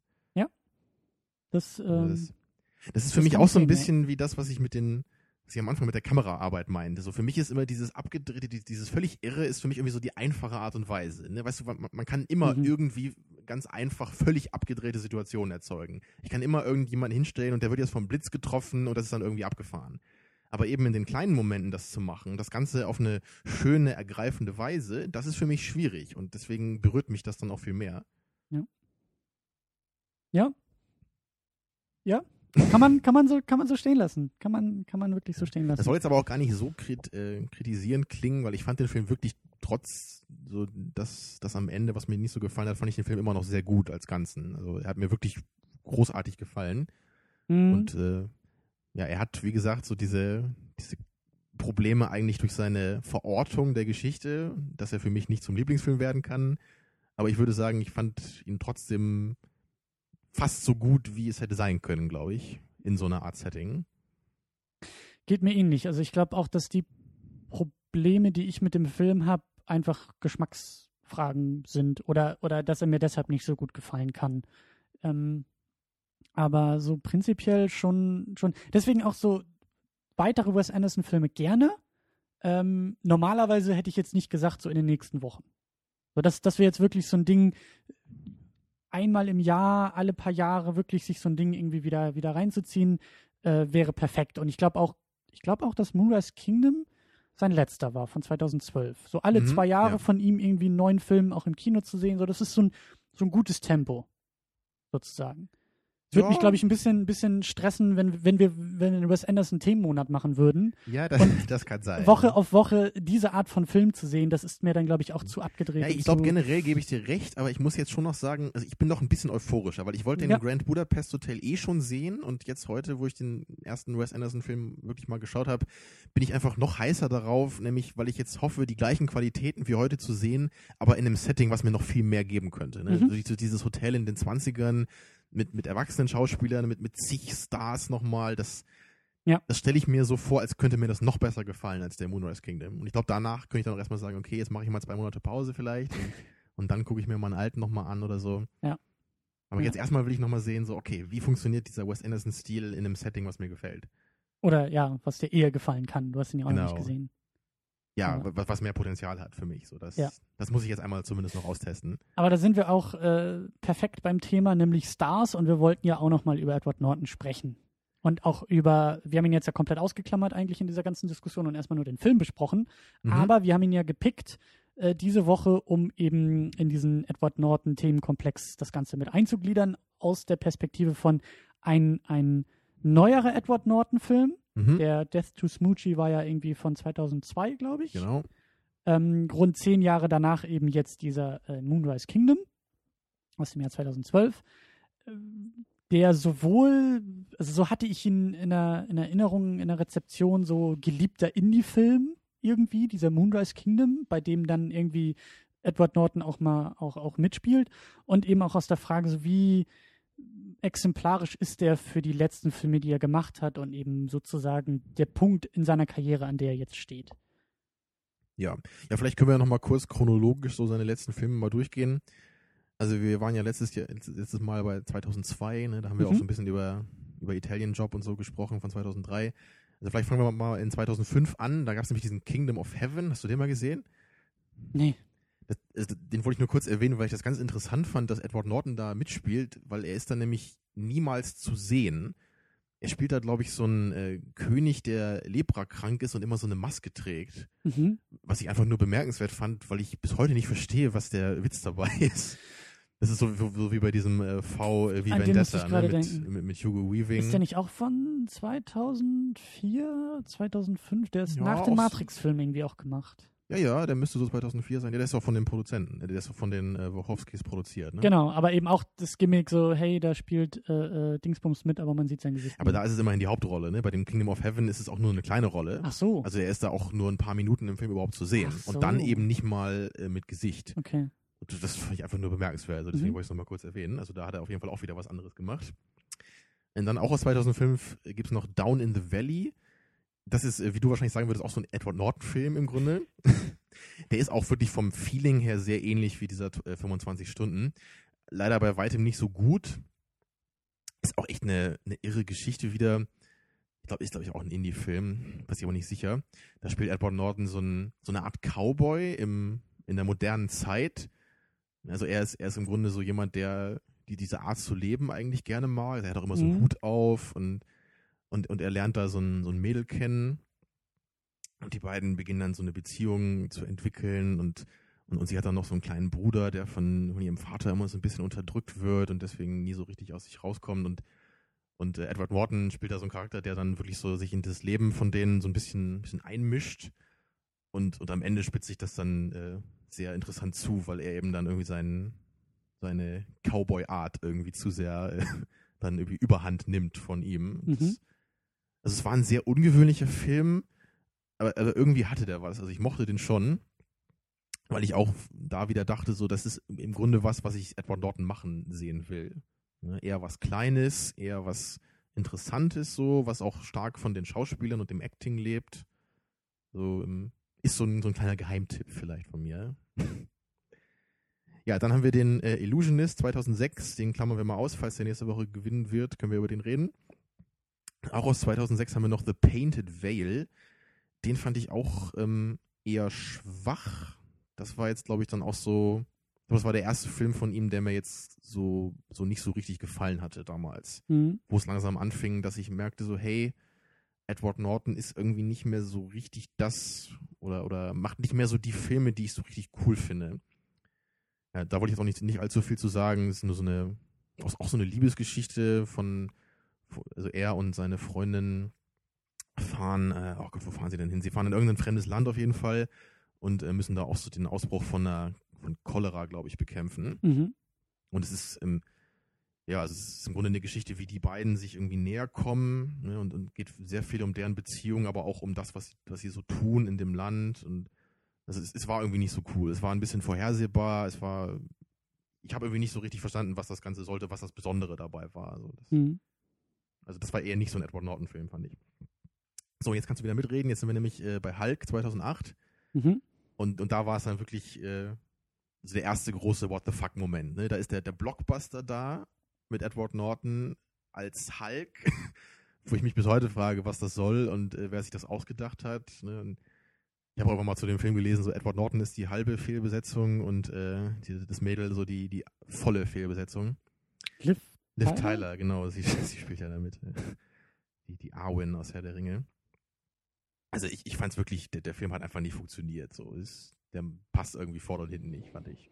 Ich weiß nicht, Ja. fandst du den noch ein bisschen besser oder? Ich fand ihn, ich fand ihn okay. Ich habe eher Probleme mit, mit der Figur Hulk und in Avengers war er großartig, eben weil er nicht einen ganzen Film tragen muss. Mhm. Ich finde auch diesen, diese, äh, den, den Bruce Banner, den Charakter dahinter, das, das finde ich jetzt alles nicht so, ähm, so interessant für einen kompletten Film und dann auch für dieses Blockbuster-Ding, so als Teil eines Kollektivs oder als, als Teil der Geschichte und eben nicht nur die ganze Geschichte macht das, klappt das für mich eher, als eben so einen kompletten 120 Minuten Blockbuster zu tragen. Und ich kann sehen, warum Edward Norton vielleicht auch irgendwie da ähm, für gecastet wurde, weil er ja durchaus irgendwie, ähm, wenn wir an American History X denken, vielleicht auch an Primal 4 denken, also er hat ja schon auch irgendwie die Möglichkeit, eine gewisse Range aufzu, also eine, eine, gewisse Weite in seinem Schauspiel zu haben. Ist natürlich Ja. blöd, weil als Hulk hat er ja einfach überhaupt gar keine Möglichkeit, da irgendwas zu spielen. Ich weiß nicht, ob sie da viel mit seinem Ja, Gesicht ja. gemacht haben oder so. Also ist mir überhaupt nicht aufgefallen auf jeden Fall dabei. Aber also ich, ich, ich sehe das eher in, in Fortführung dieser Rollen. Es hieß auch irgendwie, dass er wohl sehr motiviert war, den Film auch zu machen und eben auch irgendwie Bock auf die Rolle und die Figur und den Comic und sowas alles hatte. Aber ähm, ich habe es auch nicht so ganz verstanden, als ich den Film Also gesehen habe, warum find's ja ausgerechnet er mitspielt. vielleicht gar nicht so verkehrt, wenn er auch mal einen wirklichen Blockbuster dann machen will. Mhm.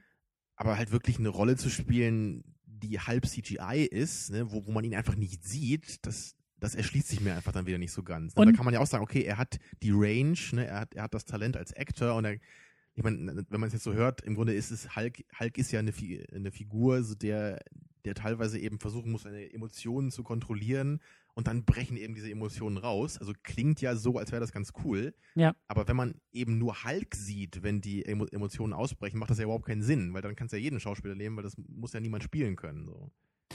Ja, ich denke mal eher, dass dieser, dass dieser, ähm, ich habe ihn jetzt aber auch lange nicht gesehen, aber dass das halt eher so dieser innere Kampf sozusagen kurz vor dem Ausbruch der Ja, ja, entscheidende das, das Moment wurde ist. da ja thematisiert, er mit seinen Meditationstechniken. und Ja, so. aber es Das ist, halt, so es, es ist halt auch ja. einfach ein ziemlicher Quatschfilm gewesen. Also als, ich meine, Tim Roth, der auch ein großartiger Ja, ich Schauspieler finde ist ihn und auch der super halt cool, aber es verfeuert wird. genau das, genau das gleiche bei ihm. Ne? So, und, und hier die, das, was du ja beim ersten Iron Man auch so scheiße Ja, ja, findest, so, ne, genau. wir haben das gleiche Monster nochmal nur in größer Ja. und jetzt, auch das- wenn es in den Comics vorkommt, ich finde das einfach eine blöde Geschichte. Ja, bei Iron Man ist es der doppelt so große Iron Man Anzug, der der Gegner Ja, ja. ist, ja, und hier ist es eben der doppelt so starke graue Hulk. So, deswegen sag ich ja, bei den Avengers hat er auch viel besser reingepasst. Und da war eben auch so sein innerer Kampf mit sich selbst und mit seinen Emotionen und Wut und bla als Ja. Randnotiz, was Genau. vielleicht auch sehr kurz kam bei den Avengers und wo man vielleicht auch mit den Augen rollen kann, aber da passt es besser rein, als eben der Fokus einer ganzen Geschichte zu Ja, sein. So, sehe ich absolut irgendwie, genauso. ähm, ja, aber gut. Okay. Ja, dann haben wir 2008 auch noch den äh, Pride and Glory. Hast du von dem mal gehört? Bestimmt, ja. Das ist so eine Polizistengeschichte. Colin Farrell spielt da auch mit. Mhm. Das war der einzige Film, wo ich ihn nicht furchtbar fand. als, als Colin Farrell. Ja. Ähm, das, ich weiß bis heute auch noch nicht so richtig, was ich halten soll von dem Film, weil der ist einerseits irgendwie so ein Ding, wo ich sagen würde, da hat Edward Norton auch nichts zu suchen, weil das irgendwie eine sehr klischeehafte Polizistengeschichte ist, ne, mit, Mhm. mit dieser Frage nach Gerechtigkeit und wir als Polizisten, wir müssen Spielt er da auch so eher so diesen so. Tough Guy? Colin Farrell ist so der Tough Guy. Aber Edward Norton nicht. Edward Norton ist so der, der sich so ein bisschen um ihn kümmert da und, und Mhm. er versucht so der Rechtschaffende zu sein. Da ist auch so ein bisschen dieses Hin- und Hergerissene, weil er sich dann einerseits natürlich verantwortlich fühlt für die anderen Polizisten. Ich glaube, das war auch so eine ganze Polizistenfamilie, Mhm. die, an denen die beiden da irgendwie teil hatten. Ich habe den damals nur im Kino gesehen, also ist auch jetzt Jahre her, also sechs Mhm. Jahre. Ähm, also ich, ich fand den Film im Grunde inhaltlich relativ schwach und vorhersehbar und klischeehaft. Er war allerdings wirklich, wirklich gut gespielt. Also von Edward Von Edward Norton Norton, war er gut okay. gespielt. Er war selbst von Colin Farrell relativ gut gespielt und auch ähm, noch ein paar andere Darsteller haben, haben echt gute Leistungen gebracht. Also was für mich dann schon dazu geführt hat, dass ich den Film eigentlich ganz gerne mochte. Mhm. Ja, aber es war eben, es, es war eben nicht so ganz das Ding, was ich von Edward Norton dann irgendwie möchte. ne? Es war, es war nicht so dieses völlig äh, innovative Prinzip, so die, die neue Geschichte. Ne? Es, es war eher nur eine Rolle, die er einfach super gespielt hat. So. Und, Mhm. und er hat es eben so gut gemacht, wie es innerhalb des Films möglich war. So, äh, dann haben wir Leaves of Grass, da habe ich letzte Woche schon was zugesagt, ne? Das war die Doppelrolle, ne, wo er der einmal der Philosophieprofessor ist und dieser Hanfverkäufer als andere Rolle. Ähm, ja, will ich jetzt auch nicht mehr allzu viel zu sagen, sonst wiederhole ich mich hier nur, aber das, das war im Grunde eher ein Film, bei dem ich, da hatte ich Bock drauf. Da dachte ich, hey, das könnte was werden, ne? Doppelrolle haben wir noch nicht gehabt, aber der Film an sich war leider einfach nicht gut. So, obwohl mir die, diese Metageschichte im Grunde gefallen hat, so dieses ähm, Edward Norton in mehreren Rollen zu sehen, in also das war eine neue Dimension seines Actings, die mich interessiert hat. Aber es war eben nicht gelungen. 2010 haben wir noch Stone, sind noch bald fertig hier. Äh, hatte ich, glaube ich, auch schon kurz was zu gesagt, irgendwann in den letzten Wochen. Ne? Da spielt er diesen Strafgefangenen, der sich irgendwie zum christlichen Glauben bekennt. Ähm, also dieser Film ist einfach nur so all over the place, dass ich da auch Probleme habe, irgendwie das Acting zu bewerten, weil ich einfach gar nicht weiß, was diese Charaktere da sollten und was die irgendwie für Beziehungen zueinander hatten. Ähm, naja, es ist, es ist ein kleiner Film gewesen, bestimmt auch so ein Indie-Ding. Da war zumindest so wahrscheinlich auch wieder so Edward Norton, der dachte, hey, das klingt nach einer interessanten Geschichte, ja, mit Robert De Niro zusammen. Aber für mich leider auch so ein Fehlschlag. Ja, und dann sind wir auch schon bei Moonrise Kingdom 2012 und der letzte Film war ja dann der, der Bourne-Film, Mhm. den wir ja auch schon ein paar Mal hier zerrissen haben, nebenbei, wo wir dann. Du vor allen Dingen. Ich habe den ja leider noch nicht gesehen, aber Ja, aber wo man sich natürlich auch wieder fragt, so, hey, also, also das ist für mich im Grunde auch der Kandidat für die wirklich absolut unnötigste Edward Norton-Rolle. Also selbst bei Hulk, ne, da hat er immerhin die Hauptrolle, so, ja, da will er was anderes machen, okay. Aber in diesem Bourne-Film war es einfach nur, da hättest du auch irgendeinen Statisten nehmen können, ja, der gerade am Set vorbeiläuft und die Kaffee geholt. Kaffee vielleicht war er geholt das. Vielleicht war er zufällig am Set und hat Hey gesagt, Ed, Mensch, Ed, willst du mitspielen? hast Bock? Naja. Tja, und deswegen hoffe ich jetzt natürlich dann bald, wenn wir den vielleicht gucken können, den Grand Budapest Hotel. Aber da, da hat er wahrscheinlich auch nur eine kleine Rolle. So wie hier. Und, und ich möchte nämlich auch ganz kurz noch, noch auf die Rolle hier Ja, auch klar, ein bisschen das- da zu, zu sprechen kommen. Hat jetzt ein bisschen länger gedauert, als ich eigentlich wollte. Ähm, ja, das ist ja Exkurs und äh, Bildungs, Bildungsauftrag hier und so. Ähm, Mhm. Weil auch hier schon das, äh, das hat mich ein bisschen überrascht, dass er so kurz kommt Ja, Film. mich auch. Hätte ich auch vorher nicht gedacht. Ähm, Sonst hätte ich wahrscheinlich den Film auch gar nicht ausgewählt, wenn ich gewusst hätte, dass er nur so wenig äh, darin vorkommt. genau, aber, aber auch die Momente, die er hat, die sind auch irgendwie. Mh, also wir, wir, wir können ja vielleicht noch so ein, zwei Sachen äh, rauspicken. Also das ist ja wirklich nur eine Handvoll äh, Momente, wo er da ist. Ich meine, gut, am Ende ist er, wird er wieder ein bisschen wichtiger. und aber dann aber ist auf jeden Fall, der, seine Einführung ist ja auf jeden Fall wirklich großartig, fand ich. Ne? Ja, Wie was, er- was, was aber auch wieder eher an der Inszenierung liegt, weil da haben wir auch wieder diesen Dolly-Shot schön durch dieses ja, Pfadfindercamp. ja, das stimmt. und, ja, und er du ist recht, halt, ja. er ist halt irgendwie von der, von der, von der Figur, vom Spiel, wird er da eingeführt so als, als Autoritätsperson und das haben wir dann ja auch so ein bisschen inhaltlich im, im Wandel der Figur, der dann ja äh, so im ersten Drittel irgendwie sagt, er wird ja von den Kindern gefragt, sagen Sie mal, was machen Sie eigentlich? Äh, ist das so Ihr Genau. Job? Und dann Bin- sagt er, nee, ich bin Mathelehrer, Mathelehrer und macht das hier nur nebenbei und dann dreht er sich um und sagt, nee, andersrum. Ich Ja. bin Pfadfinder und Pfadfinderlehrer und das mit Mathe, das mache ich nebenbei. Mhm. Und so geht er dann ja auch so ein bisschen in dieser Rolle weiter auf. Deswegen hat er ja am Ende da auch so ein bisschen diesen, diesen äh, Rettungsmoment, äh, wo er da seinen Vorgesetzten irgendwie retten kann und wo ihm da vorher noch da sein Abzeichen abgerissen wird und so.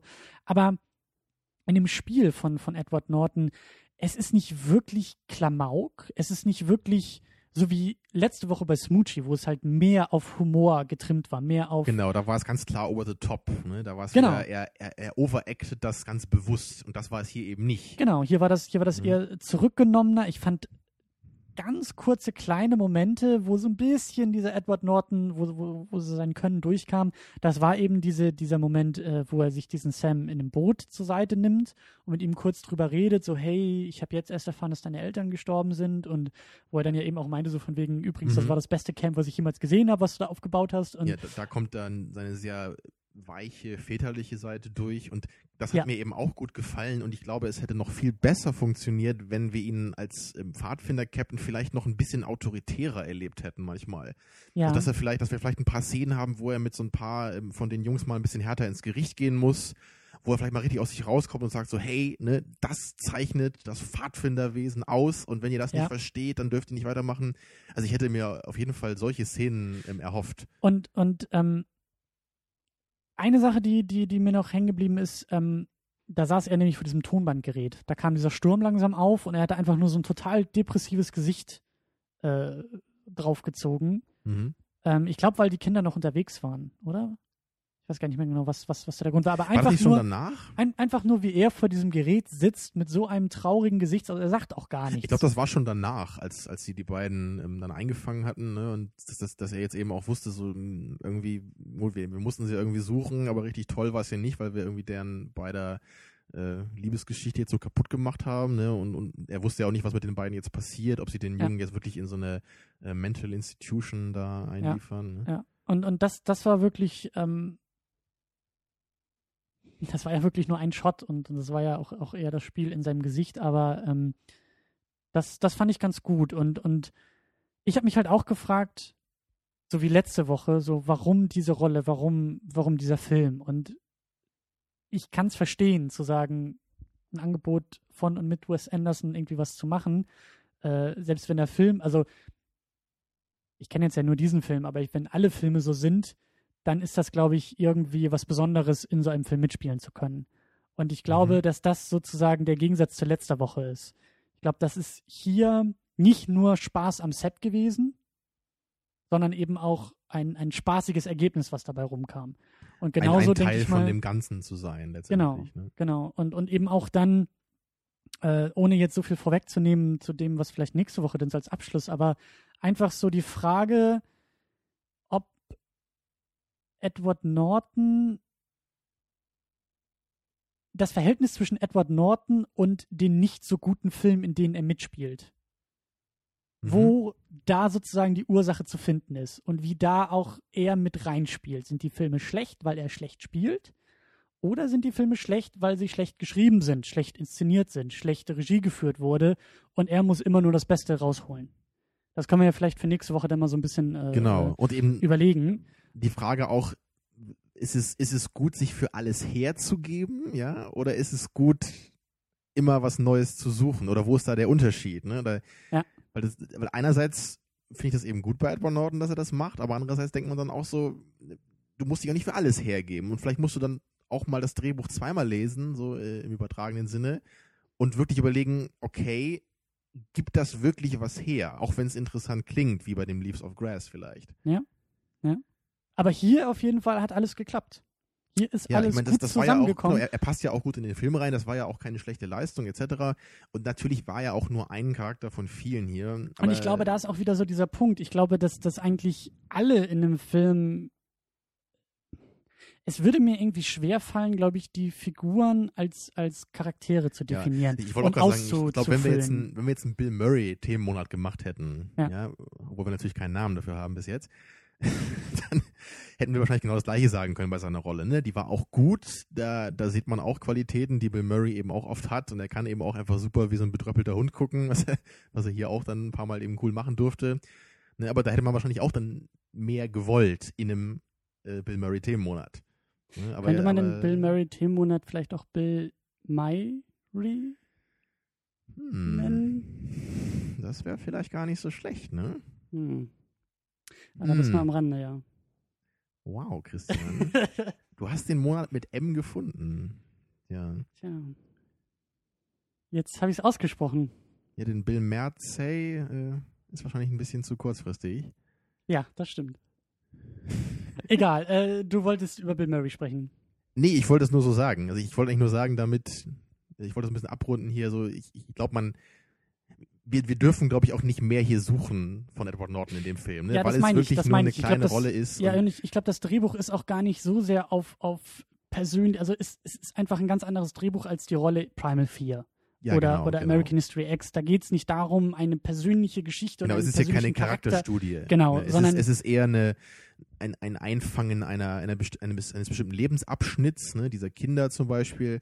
Und, und in gewisser Weise eben auch so das, das Einfangen dieser, Welt aus den, aus den 60ern. Ne? Obwohl das natürlich schon so märchenhaft verpackt wurde, wie du auch gesagt hast.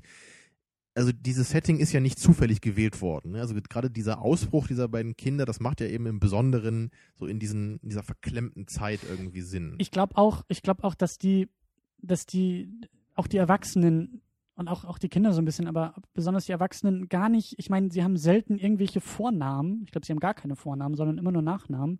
Und das spricht ja auch so ein bisschen dafür, es geht eben nicht um diese konkreten Menschen, sondern es geht um deren Rollen, um deren, Richtig. ähm, ja, ja, Funktion irgendwie Funktion, auch und, äh, genau. vor allem auch in Hinsicht auf die Kinder, ne? Weil gerade wenn man, genau. wenn man Und, ein und er Kind ist halt, Edward Norton ist halt eher so eine, eine, eine freiwillige Autoritätsperson, was eben die Familie, Genau. die, die Herr und Frau Bishop ja eben nicht sind. Sie sind Eltern. ja, aber gerade aus Kindersicht wollte ich gerade nur noch sagen, da kennt man ja oft die Vornamen auch gar nicht oder oder man man, man spricht Ja. die Leute nicht so an, was eben auch deswegen wieder cool passt, dass die Leute eben nur Nachnamen haben. Ja, gut, aber auf jeden Fall auch wieder so ein Ding, ähm, bei dem ich zumindest verstehen kann, warum er diese Rolle gewählt hat, warum er da mitspielen wollte, warum er auch bei dem nächsten mitspielen wird, bei dem, bei dem Grand Budapest Hotel. Mhm. Aber ähm, Da sind ja glaube ich einige auch dabei, die heute zu sehen waren, ne? Ja. Weil Bill Murray und Tilda Swinton sind glaube ich auch dabei. Ich weiß nicht, Ich ob glaub noch auch. mehr Leute sind. Ich auch. Ähm, aber ähm, ja, also eigentlich, eigentlich irgendwie auch interessant, dass er dabei ist und, und so ein bisschen, wie gesagt, auch irgendwie die Vermutung, so das, was letzte Woche hätte draus werden können, haben wir hier jetzt irgendwie gesehen. So ein bisschen was, was Verschrobenes, Merkwürdiges, aber hier halt einfach in viel kompetenteren Händen in Sachen Drehbuch und Regie und genau, und eben auch nicht ganz so abgefahren. Ne? Es muss Genau. eben nicht das äh, lila Nashorn-Kostüm sein, sondern eben nur dieser, dieser irre Pfadfinder-Dress, Ja. der für mich eigentlich auch immer schon was äh, Comichaftes hat. Also ich weiß nicht, ob das in Amerika auch so ähm, rezipiert würde von einem normalen äh, Publikumsmember her, Mhm. weil das da wahrscheinlich eher was Normaleres ist. Ne? Aber ich meine, für uns als Deutsche wirkt das, glaube ich, ziemlich äh, affig irgendwie. Ne? Pfadfinder haben wir Also- ja auch. Ja, aber das ist trotzdem kein deutsches Kulturgut, oder? So in, also nicht in der Hinsicht, wie es in Amerika ist. Ne? Uff, da, ich bin kein Ethnologe oder Soziologe, das, äh, keine Ahnung. Das ist jetzt zumindest mein gefährliches Halbwissen. Oder so, so würde ich darauf reagieren. Ja. Ne? Ja. Für mich ist das irgendwie was Amerika-typisches, keine Ahnung. Na gut, wir waren beide nicht bei den Pfadfindern. Für uns ist das auf jeden Fall nicht so die bekannte Welt. Ich hatte nur das, das Buch aus der Mickey Mouse hier mit den 100 schlauen, das schlaue Buch, oder wie hieß das? Den 100 Pfadfinder-Tipps. Und äh, auch in jeder fünften Ausgabe den Kompass und irgendwie das Genau, Survival-Set. von Fähnlein Fieselschweif. Klar. Ja. Klar. Da, Fähnlein Fieselschweif, das ist mein Pfadfinder. Das ist meine Crew. Das sind meine Homies. Die kommen aber auch aus Amerika. Die kommen aus Entenhausen. Liegt das nicht Das in Amerika? Ist, nein, das liegt überhaupt nicht in Amerika. Mann. Ich weiß gar nicht, wie das auf Englisch heißt, Entenhausen. Weißt du das? Nee. Duckhaus? Hm? Ja, wer weiß, wie Entenhausen in Amerika genannt wird, äh, secondunit-podcast.de, ab in die Kommentare und äh, Nachhilfe und so für uns. Ja. Gut. Außerdem, wenn- jemand weiß, was der Titel bedeutet hier, Moonrise Kingdom, dann darf er das auch gerne in den Kommentaren noch äußern. Ach so, ja, für mich, für mich war das auch so ein Zeichen Richtung Märchen. So das Moonrise Kingdom, von dem man halt irgendwie äh, in, in einem Märchen erzählt. Die beiden, das Paar, der Prinz und die Prinzessin, die ins Moonrise Kingdom Mhm. aufbrechen, um dort irgendwie Abenteuer zu erleben. Okay, ja, So. also, also Kingdom eher noch, aber eben, was ist das, das Moonrise Kingdom? ne? Also warum gerade dieser Titel? Das, also, Also wenn da jemand eine Idee Mhm, hat, würde ich, würde ich, also wir haben ja beide schon ein bisschen rumgerätselt, wir kamen nicht so richtig drauf, also Lasst uns rätseln, lasst uns gemeinsam rätseln. Auf jeden Fall. Ja, oder lass, oder wir lassen euch antworten, das geht auch. Ja. Wenn ihr es könnt. Wir lassen euch auf jeden Fall auch noch abstimmen. Weil nächste Woche wissen wir noch gar nicht, was wir gucken. Genau. Deswegen äh, gehen wir raus aus dieser Sendung und verweisen auf unsere sozialen, medialen Kanäle oder eben die Homepage, auf der dann nachgetragen wird äh, ab Montag oder ab Dienstag, äh, was dann so in der nächsten ja, Folge. Wie gesagt, American History X oder The Illusionist oder Red, Red Dragon Dragon. stehen zur Auswahl. Genau, und damit schließen wir dann den Edward ab. Ich freue mich drauf. Äh, und dann für alle, die irgendwie rätseln und so, es ist ja technisch gesehen die 101. Ausgabe, die wir nächste Woche dann eben aufnehmen und äh, besprechen. Und erst die Woche drauf reisen wir zurück in die Zeit und feiern die 100. Ausgabe. Ne? Also keine Sorge, das wird auch noch stattfinden, aber wir müssen ja erstmal Edward Norton ähm, ja, nach Hause schicken und äh, abschließen. Genau. Also wenn er sich bereit erklärt hätte, für die 100. Ausgabe herzukommen, dann hätte man das schön verbinden können. Aber er, Er hat, hat- sich nicht gemeldet bei uns. Er also, hat auf meine Anrufe nicht reagiert, auf die Briefe nicht reagiert und auch auf die E-Mails nicht reagiert. Was soll ich denn noch ja, tun? was ein Sack, ey. Ja. Unglaublich. Ja, das wird auch alles, äh, das werden wir auch alles nächste Woche kritisieren. Das wird auch der Grund sein. Äh, nein. Alles gut und äh, bis nächste Woche. Äh, tschüss. Ja. Kommt wieder ins magische Second Unit Kingdom. Tschüss.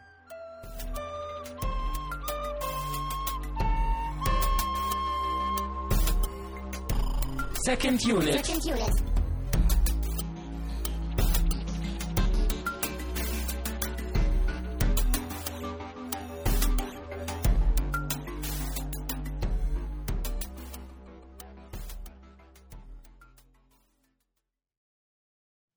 Hättest du dann Bock, den Budapest-Film zu gucken?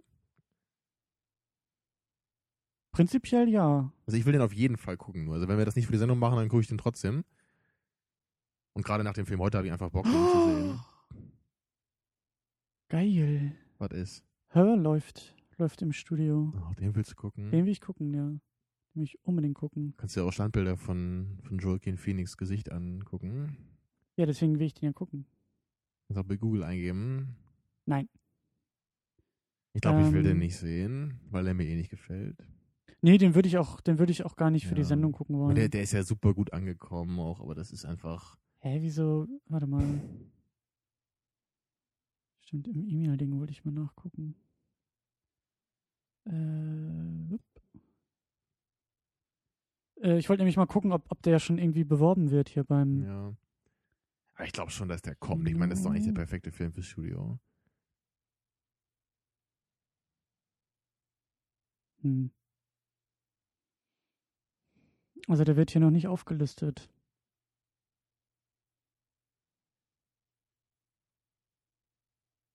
Mhm. ja auch im O-Ton irgendwie. Garantiert nicht im O-Ton im Cinemax. Ne? Ich würde ich würd mir sogar auf Deutsch angucken, glaube ich, weil ich ihn unbedingt sehen will. Echt? Ja. Ich würde mir, würd mir sogar auf Deutsch im Cinemax angucken. So verzweifelt bin ich. Hatte dich jetzt so angefixt, also der, der Moonrise Kingdom? Ich wollte den vorher schon sehen. Das Ach klingt so, okay. ich finde find das Ding total cool. So dieses, so dieses Hotel in den 20ern. Ne, diese, diese Story um so einen Concierge und was er da so erlebt. Aber das ist eigentlich schon ein Film, den man auf Englisch sehen will. Das stimmt eigentlich. Wir können uns das ja mal, mal äh, offen halten. Wir fahren nach Hamburg und gucken den da. Ich meine, ich will den irgendwie, ich will den gucken. Was geht denn bei dir los, ey? Ja. Oh, Hennes Bender ist wieder da. Was? 23.03. um 20 Uhr. Wow! Buchen!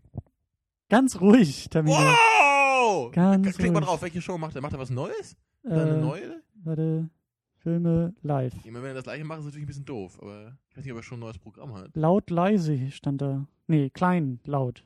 Jawohl, das, läuft. das, das, das, das ist ein neues Programm oder was?